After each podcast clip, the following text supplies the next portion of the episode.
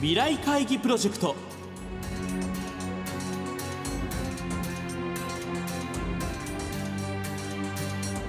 この番組は今私が伝えたいことをキーワードに企業トップが提示する日本の未来に向けたさまざまな課題について皆さんと共に解決策を考える日本経済新聞未来面の紙面と連動したプロジェクトです。今回ご登場いただくのは先週に引き続き大和ハウス工業株式会社代表取締役社長 CEO 吉井圭一さんです。先日行われた吉井社長へのインタビューの模様を2週にわたってお送りしています。後編となる今週は世界を取り巻く問題に我々大人ができることについて伺います。手は日本経済新聞社鈴木亮編集委員です。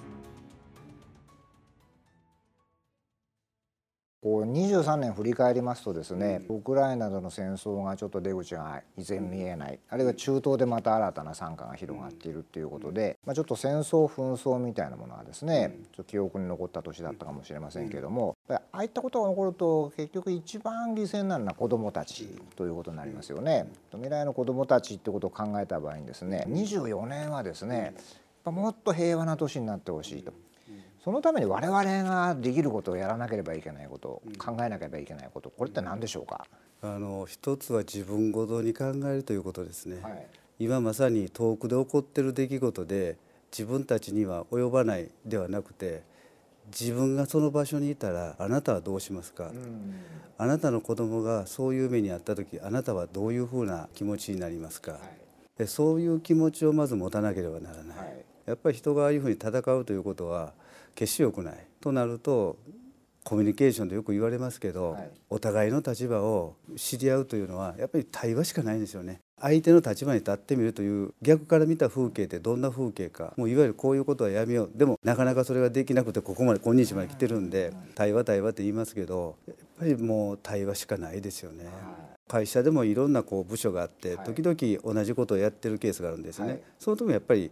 武力でなんかこうやることは全くないし、やっぱり対応してお互いコミュニケーションを図ってやり始める、でも次そういうことがあったら自然とその前に対話してる。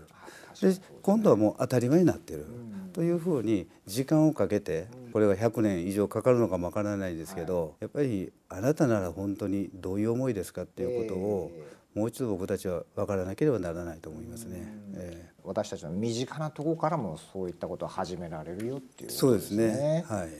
将来の子どもたちにですねやっぱり夢のある社会とかですね、まあ、ちょっといい素敵な街だなと思われるような、まあ、そういう社会を残したい。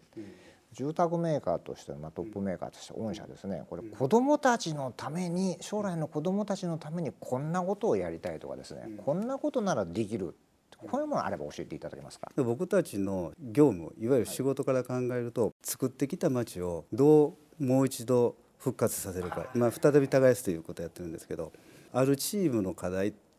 に関しては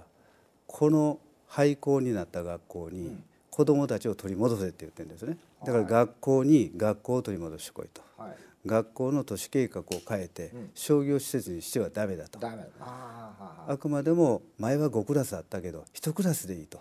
戻してきてくれと。その理由はこの町が復活してきたということが子どもたちが学校に行くことによって分かるはずだと。作ってきた町をもう一度子どもたちに引き継いでいただけるような復興というか再興させてもらいたいというふうに思っていますね。これちょっと大きなテーマになってしまうんですけど将来の子どもたちですね、にこの住環境も含めてなんですけども、まあ、自然環境なんかも含めて、もっと良い環境をですねやっぱ残してあげたい、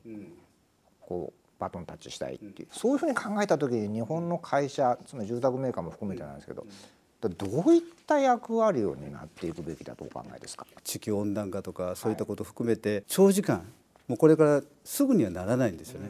でもそのスタートを切っているということを見ていただいて、やっぱり住宅メーカーとしては、まあ、今ゼロエネルギーハウスとかですね、そういったものをしっかりと普通に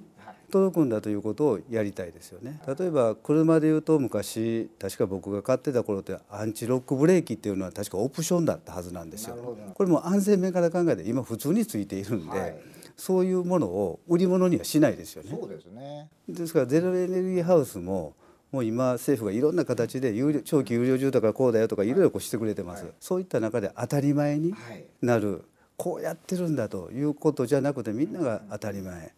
一方で自然を大事にしようというネイチャーポジティブも含めてね、はい、自然にできるというふうにしたいですね。えー、まあ、それは当たり前になってくると、うん、まあ、オプションではない。あるいはこう自然とかそういうものに対する貢献というのはこれ収益にはつながらないですよね。むしろコストになりますよね、うん、でもやっていかなきゃいけないっていうそういう時代だということなんです、うん、もちろんコストにもなりますけど、はい、経済が上がっていって、はい、そのコストがあの普通にあ分かりましたよということになればいいなと思ってます。特にあのこれは我々のデータではないですけどたまたま見たデータでいわゆる Z 世代の人たちが環境に配慮した建物に対してあなたは普通よりどれぐらいパーセントアップ投資しますかというアンケートがあるんですよ、はい、この Z 世代の方は12.6%上がってもいいって言ってるんです。例えば3000万だったら300万は仕方がないよねと。だから環境に対する考え方は僕たちが言う以上に彼ら彼女たちいろんな方たちが分かってるかもわかんない。意外とそうなんですよね。あの若い世代ってこう SDGs も含めてその辺の意識がすごく高いですよね。ちょっと明るい兆しを感じます、ね、明るい兆しですね。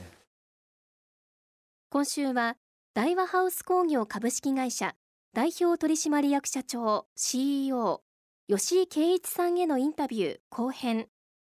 世界を取り巻く問題に我々大人ができることについて伺いました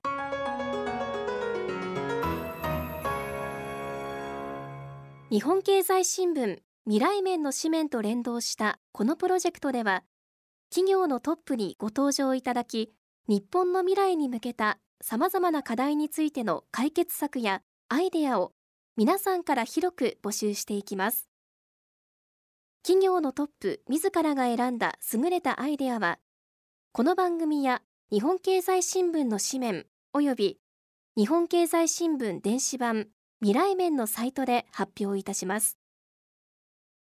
今後も日本を代表する企業のトップにご登場いただきますので皆さんふるって議論にご参加ください。番組はラジオ日経番組特設ウェブサイトにアクセスしていただき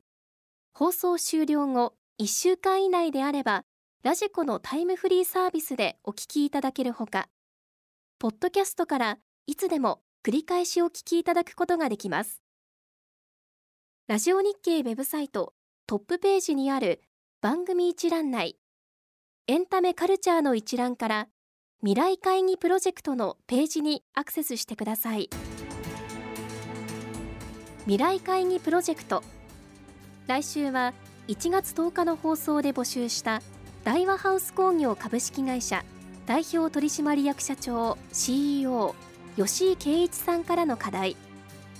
未来の子どもたちのために何ができますかにお寄せいただいた投稿の中から吉井社長にお選びいただいた優れたアイデアをご紹介します。